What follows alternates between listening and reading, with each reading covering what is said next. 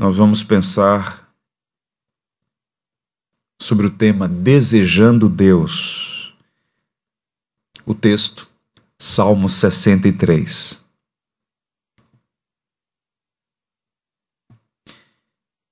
Diz assim então a palavra do Senhor. Ó Deus, tu és o meu Deus forte. Eu te busco ansiosamente.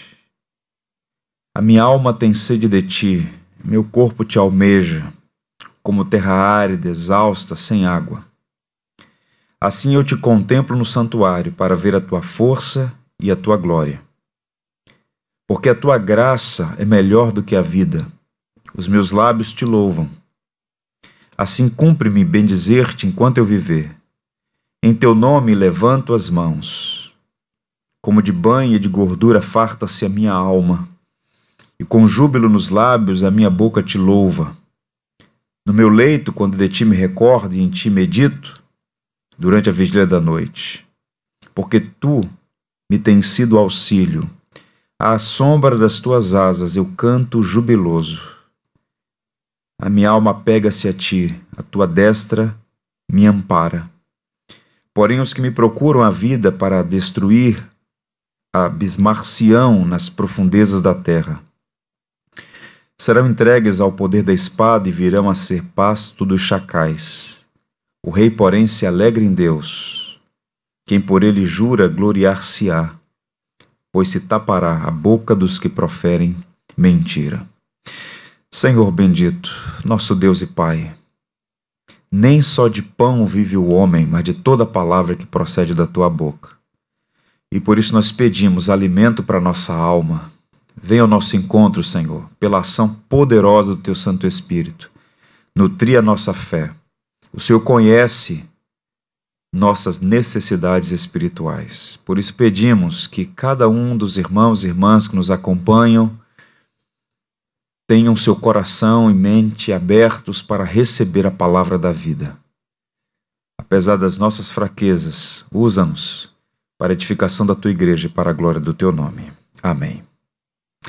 O Salmo 63 é uma das pérolas do saltério, um dos salmos mais apreciados e amados pela igreja. Ao longo dos séculos, esse salmo tem sido usado tanto para devoção particular, quanto também para atos litúrgicos, para adoração comunitária. E de todos os salmos que compõem o saltério, este é um dos que mais expressa, de uma maneira tão intensa e profunda, a devoção de Davi a estatura espiritual desse servo de Deus que tanto nos abençoou com os hinos, com as poesias, com os salmos que escreveu. Ele fala fundamentalmente sobre isso, sobre o desejo da alma, sobre o anseio de seu coração em conhecer, amar e servir ao Senhor. Existe uma nota adicional no título desse salmo que aponta para o contexto e, portanto, é importante para que entendamos o salmo. A nota diz assim: Salmo de Davi, quando no deserto de Judá. Tal como outros salmos, o contexto é o de exílio. Davi está fora da capital, ele está fora do trono, ele sofreu um golpe de Estado e agora está exilado no deserto. Quando ele escreveu esse salmo, ele está vivendo, ele vivia os momentos mais difíceis da sua vida. Davi era um homem experimentado nessa altura da vida. Ele já havia passado por muitas situações adversas. Quanto mais lemos o Salmo, podemos ver a maneira habilidosa como ele apresenta as dificuldades pelas quais passou. Mas em nenhum momento da trajetória do rei Davi ele experimentou provações tão duras, um fardo tão pesado quanto no contexto do Salmo 63. A família de Davi está no epicentro de uma tempestade, uma grande tempestade. Uma das filhas de Davi foi violentada por seu irmão, Aminon. Absalão, por vingança, mata Aminon, seu meu irmão. E agora há uma crise familiar. Absalão foge para Síria, ele vive como exilado e passa por lá três anos. e regressa à cidade de Jerusalém.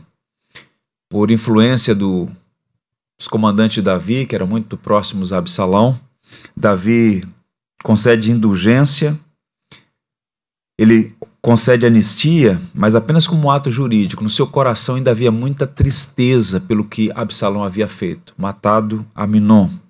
Tanto é que ele recebe Absalão de volta à cidade de Jerusalém, mas não no seu coração. O texto diz assim lá em 1 Samuel: Torne para casa e não veja a minha face. Tente imaginar isso.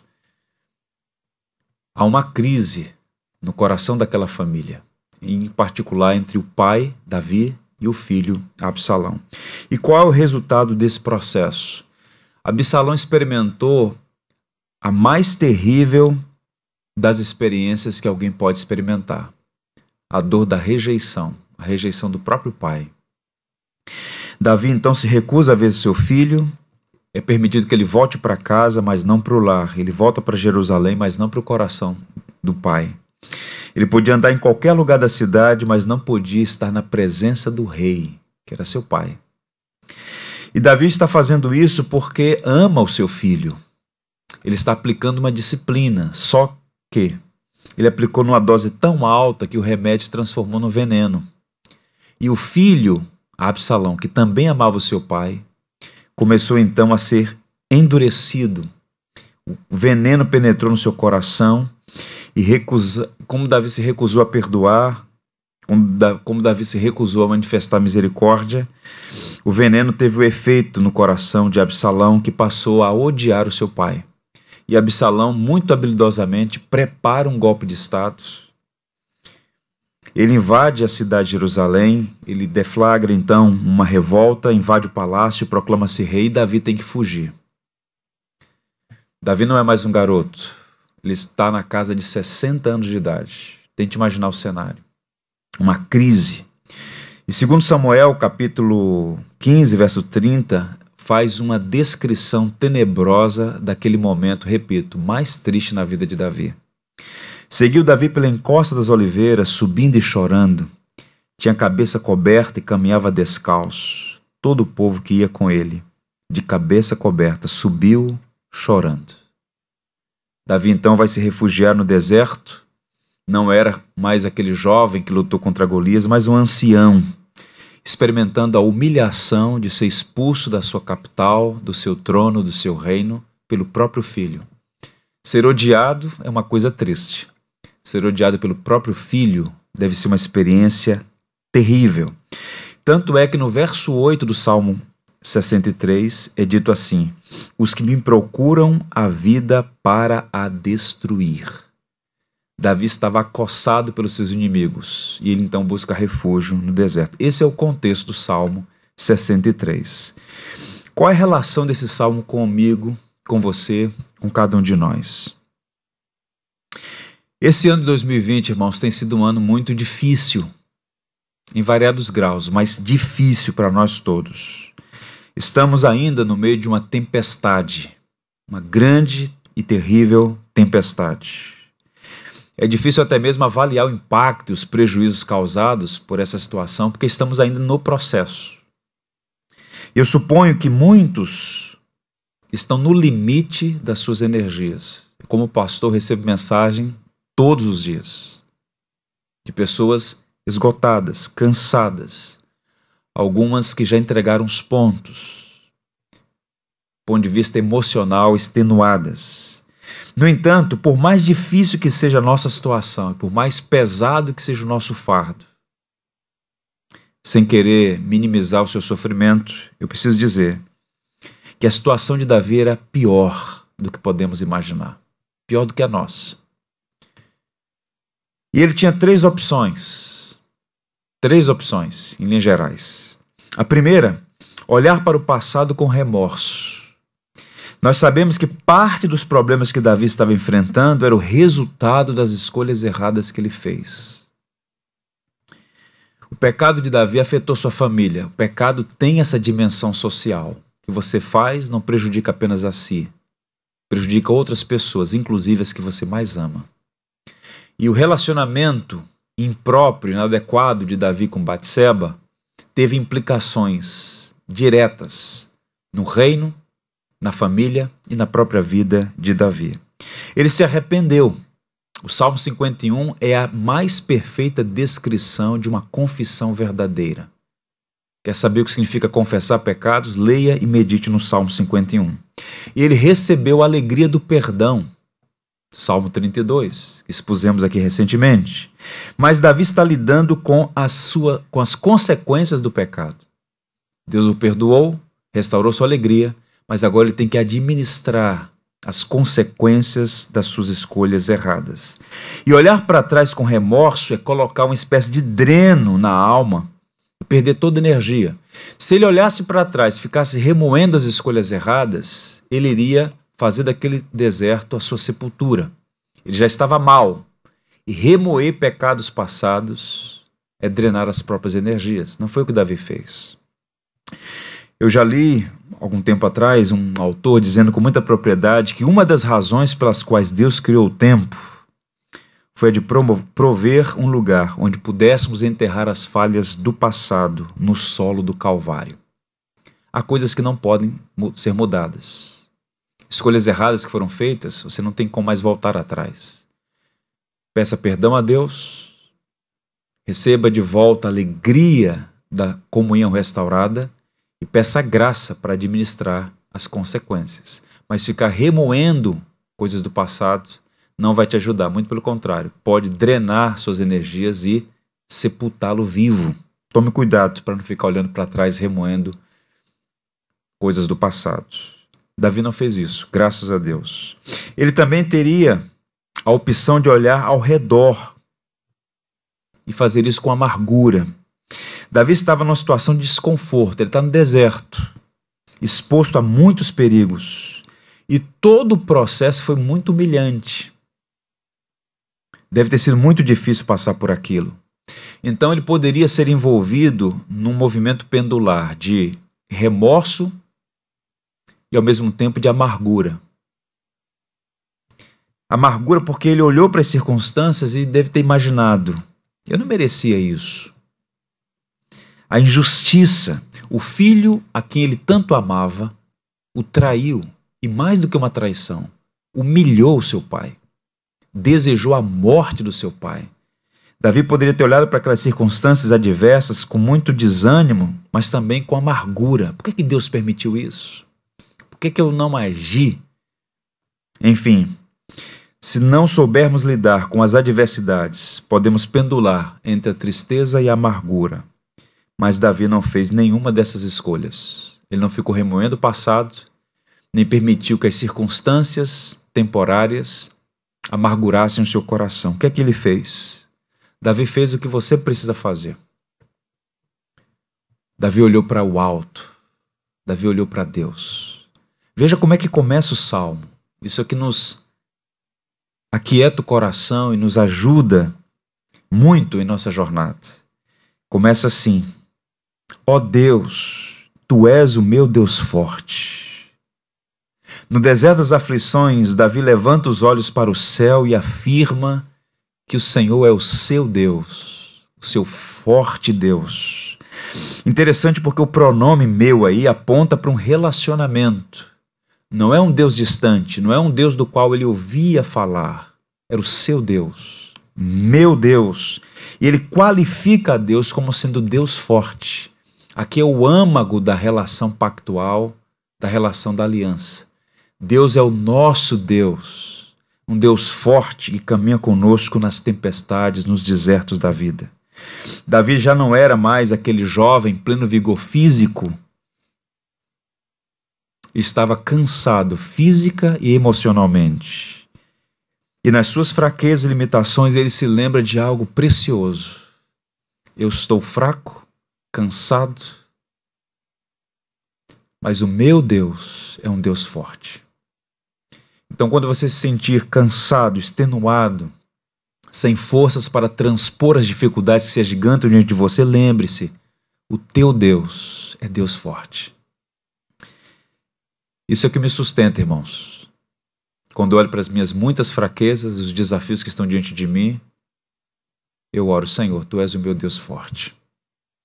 Eu quero me dirigir a você que está vivendo numa situação similar a essa, talvez no deserto, sentindo-se cansado e sem forças para continuar. Não olhe para trás, no sentido de remoer situações que já foram vencidas, passado.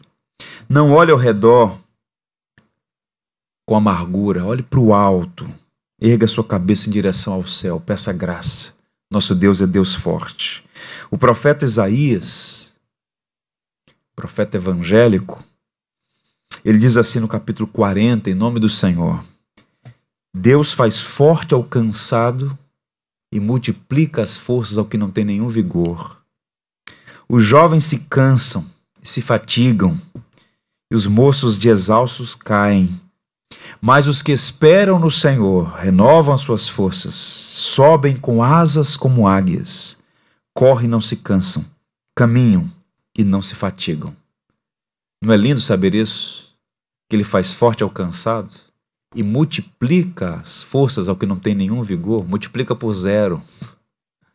Só Deus pode fazer isso. Dar força, multiplicar força ao que não tem nada. Aprenda a unir as suas fraquezas à força do Senhor. E outra coisa, não desperdice o seu deserto. Aproveite essa oportunidade para crescer. Davi aproveitou aquela oportunidade e fez do deserto um santuário escola, onde adorou a Deus e aprendeu preciosas lições. E é sobre essas lições que eu gostaria de sua atenção para compartilhar. O Dr. Derek Kidner, um biblicista muito competente, em um de seus comentários, ele sugere que há nesse salmo uma tríplice estrutura. É uma poesia com 11 versos, ancorada em três grandes verdades: Deus, meu desejo, Deus, meu deleite, Deus, minha defesa. Vamos meditar então sobre essas três grandes verdades trazendo à memória que Davi no deserto desejou profundamente a Deus e receber dele graça para seguir em frente. Primeiro, desejando Deus. Observem inicialmente os dois primeiros versos mais uma vez. Ó Deus, tu és o meu Deus forte, eu te busco ansiosamente. Na minha alma tem sede de ti, meu corpo te almeja, como terra árida, exausta, sem água. Assim eu te contemplo no santuário para ver a tua força e a tua glória. Meus irmãos, ao afirmar Ó oh Deus, tu és o meu Deus forte. Davi está transformando o deserto num local de adoração. Ele estava em um lugar ermo, possivelmente com fome e sede, não havia estrutura. O deserto não é um palácio. Mas os anseios mais profundos de Davi eram de natureza espiritual. A linguagem que ele vai usar aqui, nesse salmo, é de intensa devoção e ele expressa o seu desejo mais profundo, os anseios mais íntimos de sua alma, afirmando: Eu te busco ansiosamente. E o que, é que significa isto? A ideia aqui é de força, de intensidade. A raiz do verbo buscar na língua hebraica significa aurora. Tanto é que na nova versão, ou na Almeida Corrigida Fiel, aparece assim: Ó oh Deus, tu és o meu Deus, de madrugada te buscarei. Davi está aqui mostrando que o seu desejo por Deus é tão intenso, tão forte, que até nas madrugadas, aquele homem, na casa de 60 anos de idade, levantava-se para buscar a face do Senhor. Há um desejo intenso por Deus. E aqui existe um princípio.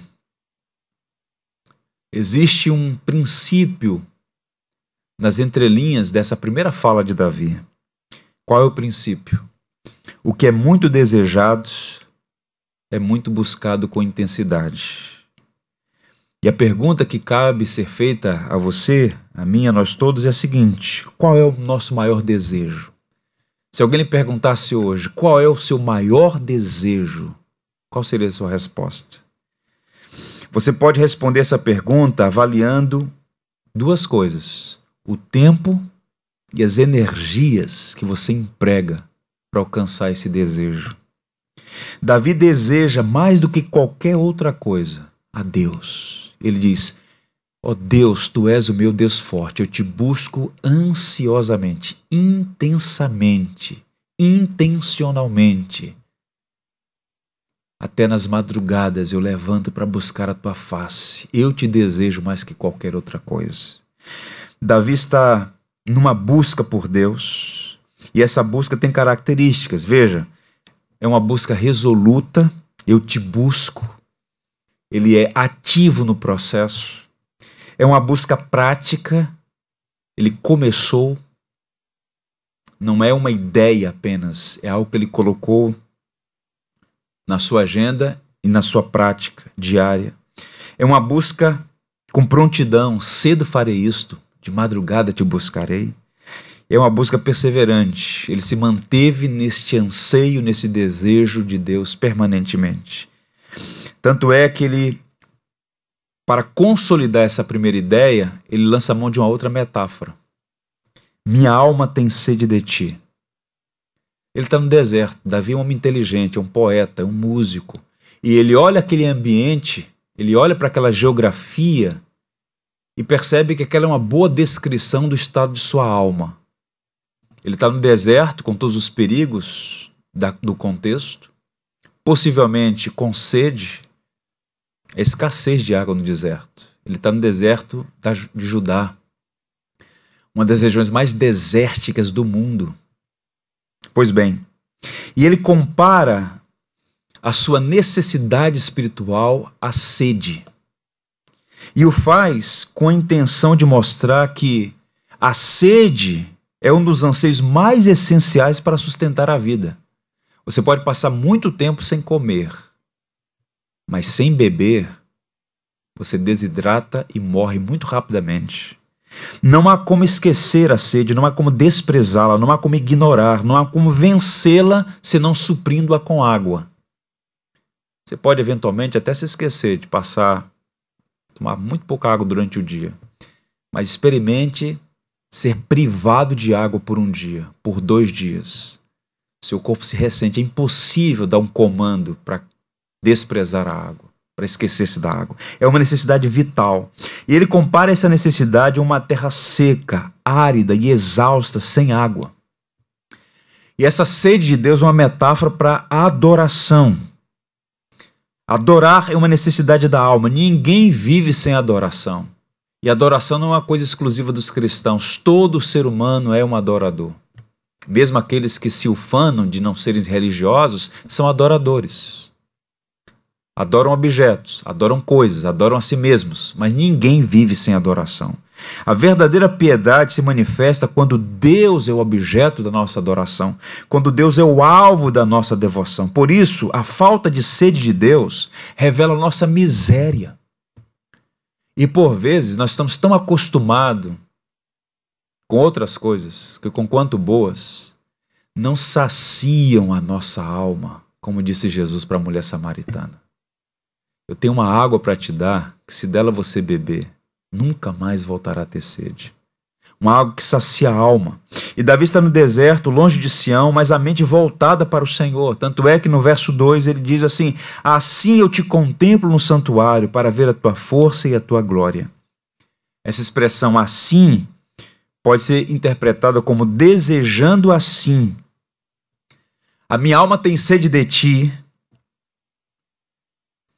e este anseio é o mesmo desejo intenso com o qual te busquei em Sião, em tempos felizes, em tempos de paz.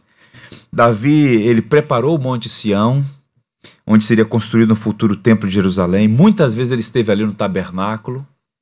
Ele não era um sacerdote, ele não era da tribo de Levi. Ele estava restrito a um certo espaço daquele tabernáculo, mas seus olhos se voltavam para aquele local onde era o símbolo da presença de Deus. Ele diz: Eu te contemplo no santuário para ver a tua força e a tua glória. Ele não podia entrar no santuário onde os sacerdotes e levitas serviam, mas contemplava e buscava ver a força e a glória do Senhor. Por que ele está dizendo isso? Porque ele é um adorador. Deus não está preso em Sião, e o deserto podia ser um local muito especial para Davi ter um encontro com Deus. Ele está dizendo: Senhor, eu te busco ansiosamente.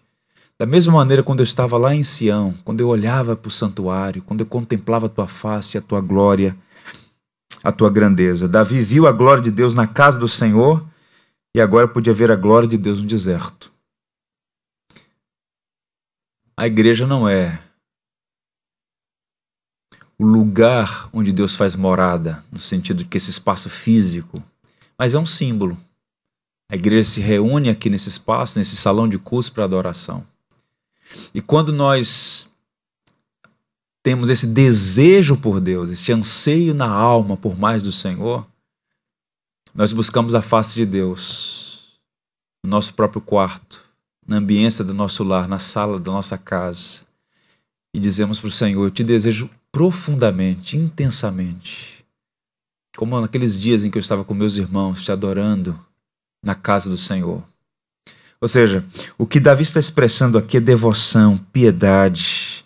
Davi não dependia do tabernáculo, nem dos utensílios, nem dos objetos religiosos, sagrados, consagrados ao Senhor. Os judeus, por não entender algumas coisas, fizeram do templo um amuleto e Jeremias, o profeta, uma vez foi para a porta do templo e diz: Não entre, porque o Senhor não está aí. E por conta disso foi duramente perseguido. Em outras palavras, Davi olhou além do que é material, ele viu realidades espirituais, ele passou a ser um adorador, não apenas em Sião, mas no deserto. Então, adorar a Deus, louvar a Deus, cultuar ao Senhor, quando os ventos são favoráveis, quando estamos no palácio, na tranquilidade do nosso lar, é relativamente fácil.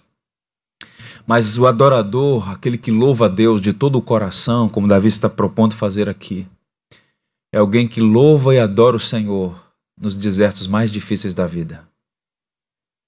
Quando os ventos são contrários e quando a, te a tempestade parece vir sobre nós com grande violência. Eu diria aos irmãos que a adoração nos prepara e nos fortalece para as crises.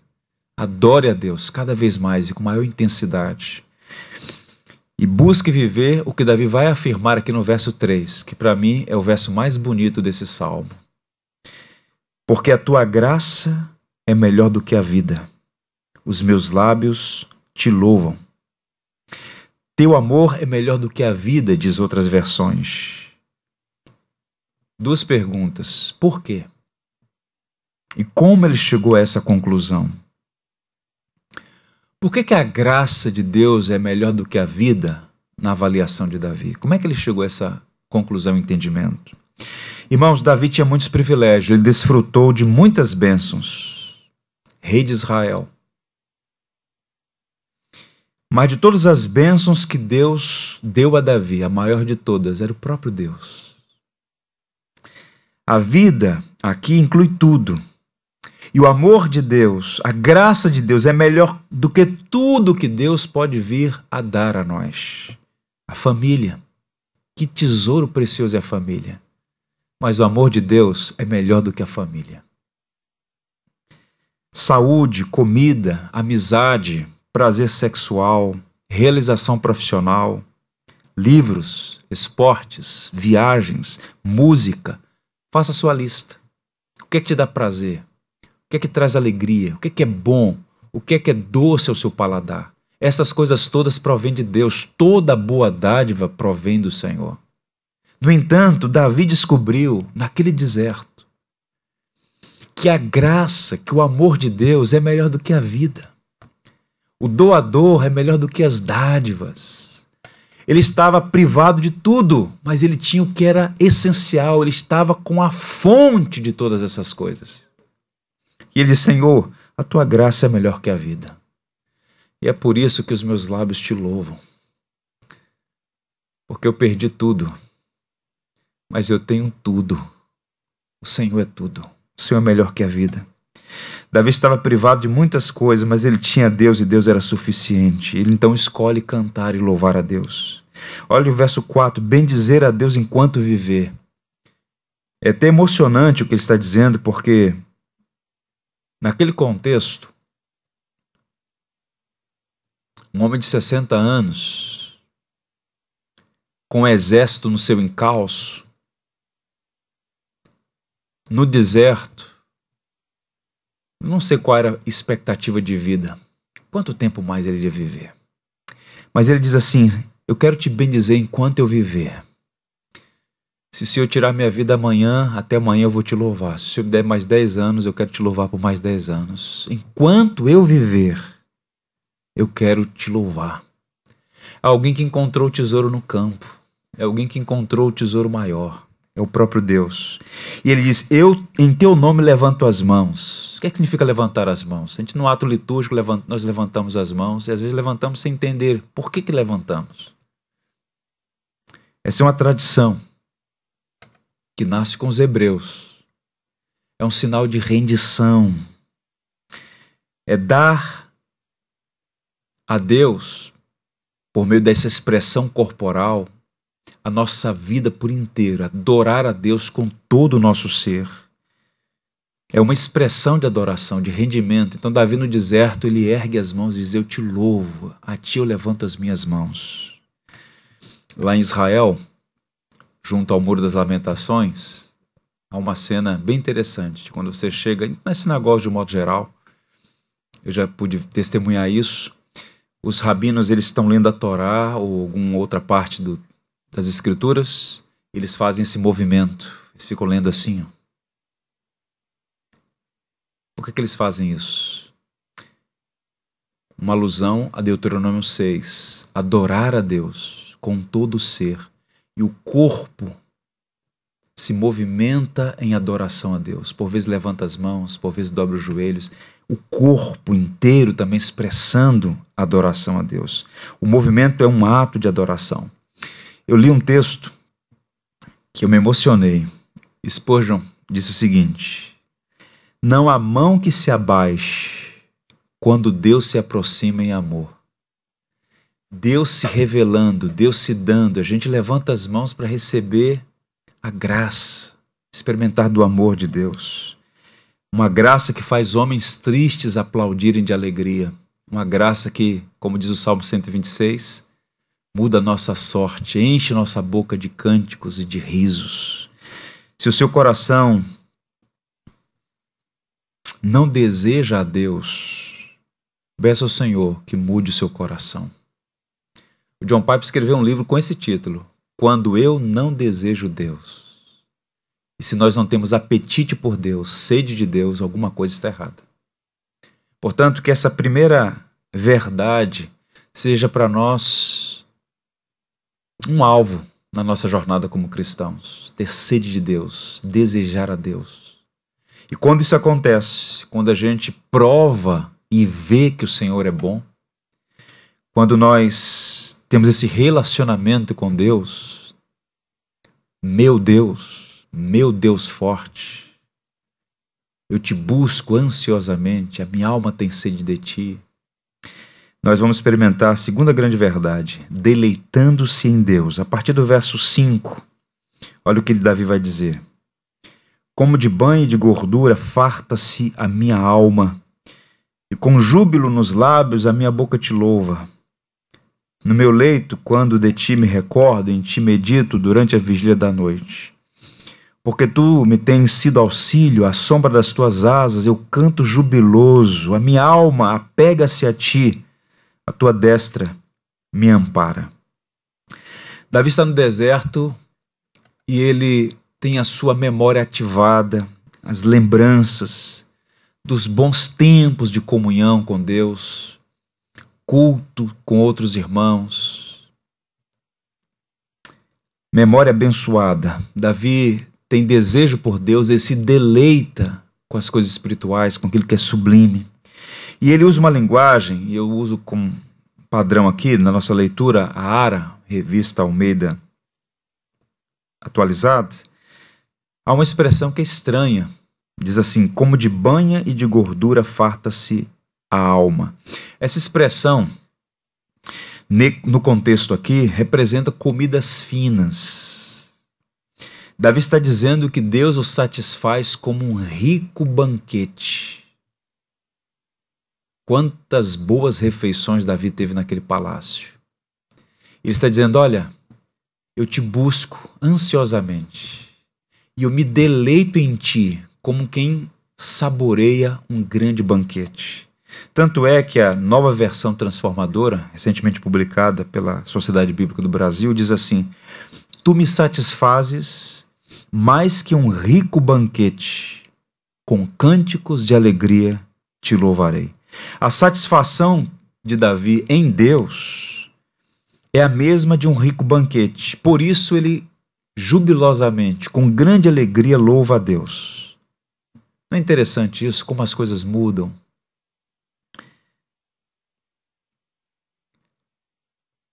Desespero, perplexidade, tristeza, amargura, decepção, frustração, medo. Quantos sentimentos passaram no coração de Davi? Quantas tentações. Mas esse homem, repito, no deserto, com tantas privações, ele encontra em Deus alimento, farta-se a minha alma. O Senhor é para mim melhor do que os banquetes finos, do que o melhor que há na culinária. O Senhor é alimento para minha alma. E a pergunta é: como é que esse vaso vazio ficou cheio? Como é que esse homem pôde experimentar isso, desse deleite em Deus? Meditando na bondade de Deus.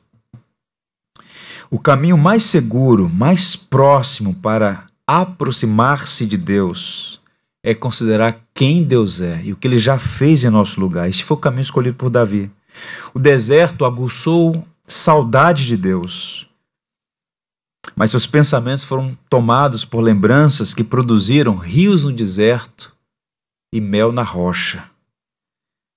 Davi começava o seu dia, você pode observar, e nós passamos por isso, está inclusive nos canais da igreja no YouTube, Salmo 3, 4, 5 e 6 é o mesmo contexto, onde o editor do Saltério, ele intercalou orações de manhã e noite, manhã e noite. Salmo 3 de manhã, Salmo 4 à noite, Salmo 5 de manhã, Salmo 6 à noite. Davi falando como ele buscava o Senhor dia e noite, noite e dia. Então Davi se deleitava em Deus, meditando na palavra de Deus, orando ao Senhor, tendo esse encontro com Deus. E se nós quisermos ter este deleite em Deus, nós precisamos gastar tempo com Deus. Devoção.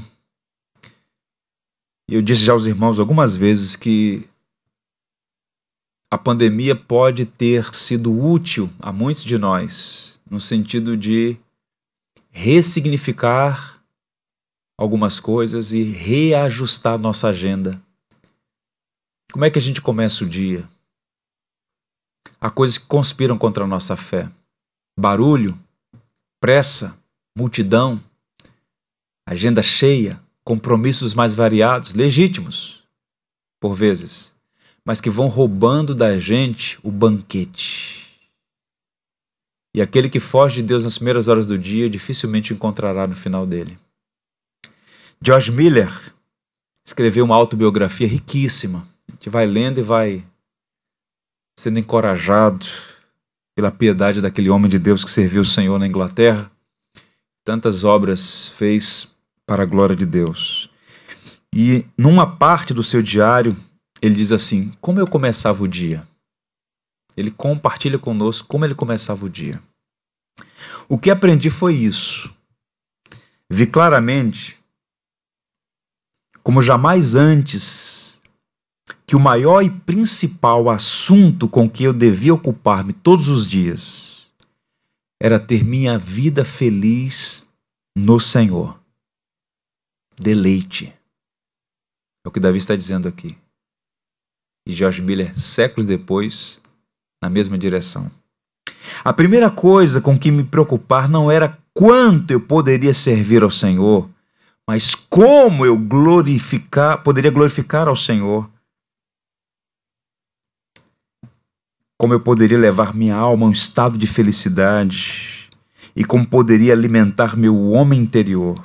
Isso porque eu poderia colocar a verdade diante dos não convertidos, poderia procurar proporcionar benefício aos crentes, poderia procurar trazer alívio aos desanimados, poderia de outras maneiras procurar comportar-me como convém a um filho de Deus neste mundo. E mesmo assim, por não ser feliz no Senhor e não estar sendo alimentado e fortalecido em minha vida interior dia após dia, cuidar de tudo isso sem o espírito correto. E ele conclui: Agora vi que a coisa mais importante que eu tinha a fazer era dedicar-me à leitura da palavra de Deus e meditar nela, para que o meu coração fosse confortado, encorajado, advertido, acusado, instruído, encorajado. E que assim, enquanto eu meditava, meu coração fosse trazido a experiência da comunhão com o Senhor. Por isso, comecei a meditar desde o princípio, de manhã cedo. Foi a meditação na palavra, foi o tempo a sós com Deus, que fez com que Davi crescesse nesta arte de deleitar-se em Deus, trazendo à memória o que está escrito na lei, que Jesus afirmou também: Nem só de pão viverá o homem, mas de toda palavra que procede da boca de Deus. É triste ver tanta gente desnutrida com a mesa tão farta. Um crente desnutrido com a Bíblia em casa é um contrassenso. Você tem um tesouro que muitos gostariam de ter e não tem. Um tesouro que durou séculos para que estivesse num único volume toda essa belíssima biblioteca em nossa própria língua, acessível. E que não é simplesmente para trazer mais informações sobre Deus, sobre a vida, sobre você, mas é para alimentar a alma, a palavra da vida e nós não podemos negligenciar. Davi estava satisfeito em Deus, deleitava-se em Deus, porque ele meditava na palavra. Logo de manhã, ele diz assim: nas vigílias da noite, durante o dia, em todo o tempo, Davi tinha seus pensamentos para o Senhor. Em Israel há três vigílias. Esse é o contexto lá do Antigo Testamento: do pôr do sol, às 22 horas, das 22 horas às 2 da manhã e das 2 da manhã até o nascer do sol. E Davi está dizendo: Durante as vigílias da noite eu te busco. Davi levantava-se madrugada para orar. De manhã ele orava. A mente e o coração estavam voltados para o céu. E ai dele se não estivesse. Acossado por tantas dificuldades, se ele fosse olhar a força do vento, ele iria sucumbir. Portanto, todas as vezes que Davi despertava durante a noite ou ao amanhecer, se lembrava do Senhor. E essas recordações sustentaram a vida dele. Essas memórias encorajaram ele a buscar mais e mais o Senhor. E tanto é que ele diz: Tu tens sido meu auxílio. Lembrando o que Deus fez. A ideia aqui de olhar em retrospectiva o que Deus fez. Tu tens sido meu refúgio. Nós oramos pouco, ficamos de olho no relógio, porque a gente desaprendeu a orar. Quando você começa a listar quem Deus é, o que Deus fez, como Deus tem te sustentado ao longo de todos esses anos. Você pode dizer, Senhor, tu és meu auxílio. Eu lembro daquele dia, eu lembro daquele episódio. Estava tudo acabado do ponto de vista humano, mas o Senhor me socorreu, o Senhor me abençoou. Apesar daquilo que eu fiz, o Senhor não desistiu de me amar. Veja, nosso coração vai sendo inundado dessas lembranças e nós ficamos na ponta dos pés, tu és o meu auxílio. E Davi usa uma linguagem poética: à sombra das tuas asas eu canto jubiloso. Davi comparando Deus a uma ave que protege. E protegidos podemos cantar, porque estamos guardados por Deus. E então ele diz: A alma apega-se a ti, minha alma apega-se a ti. É um verbo usado no Antigo Testamento que indica afeição, lealdade. E nesse caso aqui, aproximação. Em outra versão diz: Minha alma te segue de perto. Apegar-se a Deus. A ideia é de afeição, lealdade. Nós precisamos dizer isso, Senhor, minha alma está pegada a Ti, conectada a Ti, associada a Ti, perto do Senhor. Nós precisamos ter esse deleite em Deus. A pergunta que cabe fazer, mais uma vez, é: nós temos experimentado esse nível de piedade e devoção? Nós podemos dizer: minha alma está pegada a ti? Ou temos uma mentalidade utilitarista da oração de Deus, né? buscamos a Deus para Ele resolver nossos problemas. Isso empobreceu o Evangelho. Deus é a fonte suprema de toda a nossa alegria. E a gente precisa experimentar isso cada vez mais, cada vez mais.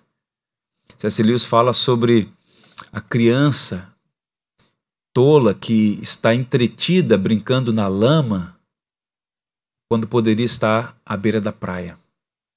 Então nós vamos nos entretendo com coisas, perdendo de vista o melhor, e o melhor é o próprio Deus. Deleitar-se em Deus. O Salmo, o Isaías, o profeta, capítulo 41 diz: Não tenha medo, pois eu estou com você. Não desanime, pois eu sou o seu Deus. Eu o fortalecerei o ajudarei, e com a minha vitoriosa mão direita o sustentarei. Ele fala da destra da mão direita, esta mão poderosa que nos sustenta. E por fim, serei breve neste último ponto. Davi fala aqui de Deus em sua defesa. A ideia é confiando em Deus, deleitando-se em Deus, desejando Deus, confiando em Deus. Observe a partir do verso 9. Porém, os que me procuram a vida para destruir, abismar-se-ão nas profundezas da terra. Serão entregues ao poder da espada e virão a ser pasto dos chacais. O rei, porém, se alegra em Deus. Quem por ele jura, gloriar-se-á, pois tapará a boca dos que proferem mentiras. Na parte final do salmo, Davi menciona que os inimigos e o desejo deles em destruí-lo. Davi estava sendo alvo de uma perseguição cruel, injusta. Davi tinha sido objeto de uma conspiração mas tinha plena confiança de que os seus conspiradores seriam derrotados. Por que razão ele tem esse entendimento?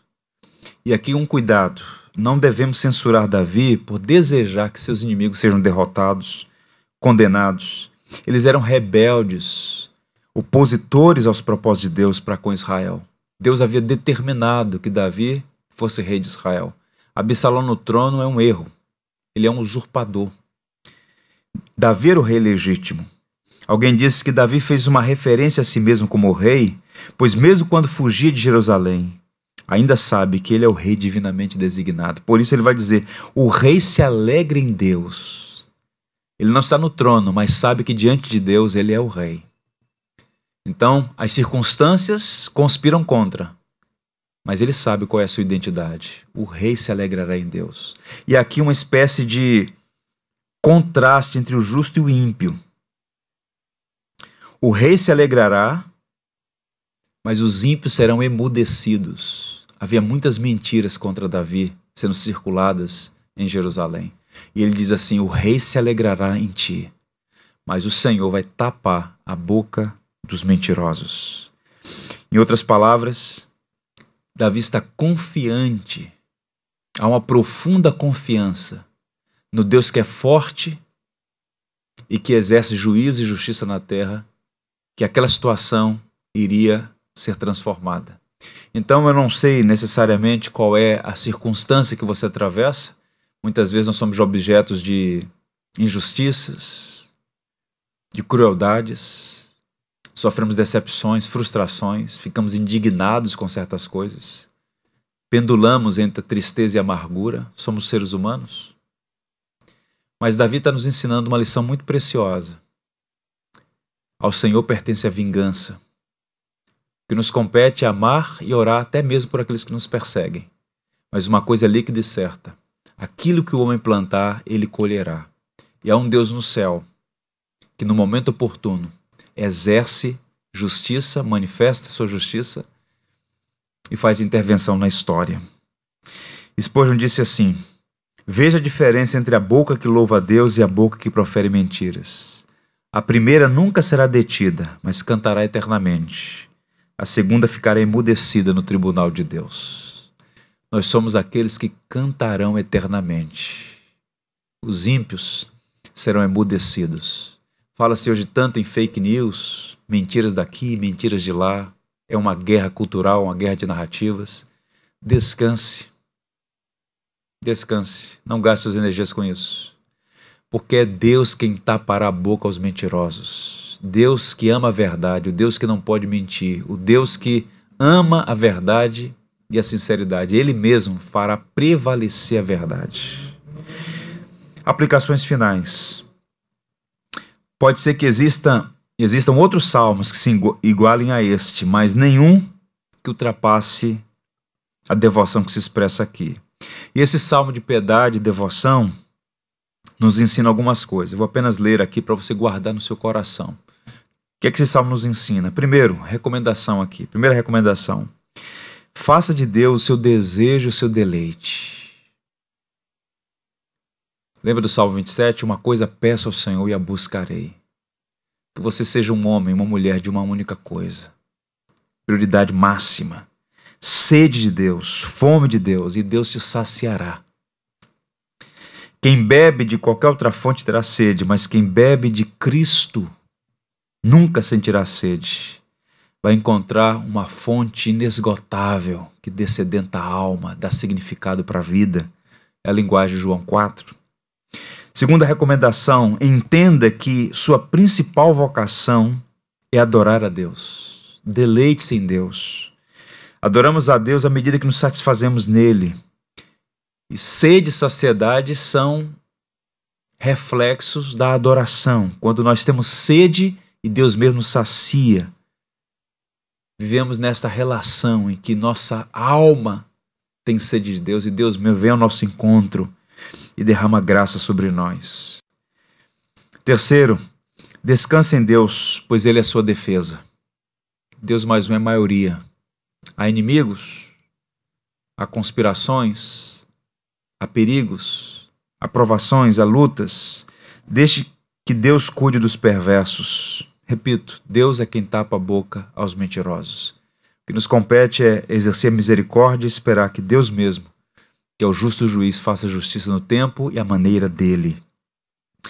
Conclusão, meus irmãos. Não desperdice o seu deserto. Não desperdice o seu deserto. Está sendo difícil, pastor, eu sei, para nós todos. Mas não olhe para trás remoendo coisas que já passaram, porque suas energias poderão ser drenadas e a tristeza poderá consumir seu coração. Se você mantiver os seus olhos nas circunstâncias, a amargura também vai te detonar. Mas levante seus olhos para os céus. Olhe para o alto. O deserto pode ser uma grande bênção se você transformá-lo no deserto, o deserto num santuário escola onde você contempla a glória de Deus e aprende com Ele, o Deus que nos coloca à sua mesa e sacia a nossa alma. Que assim seja, para o louvor e a glória do nosso Deus. Amém? Vamos ter uma palavra de oração, pedindo a Deus que nos dê fome e sede dele mesmo. Senhor, louvado seja o teu nome. Te damos graças e bendizemos a ti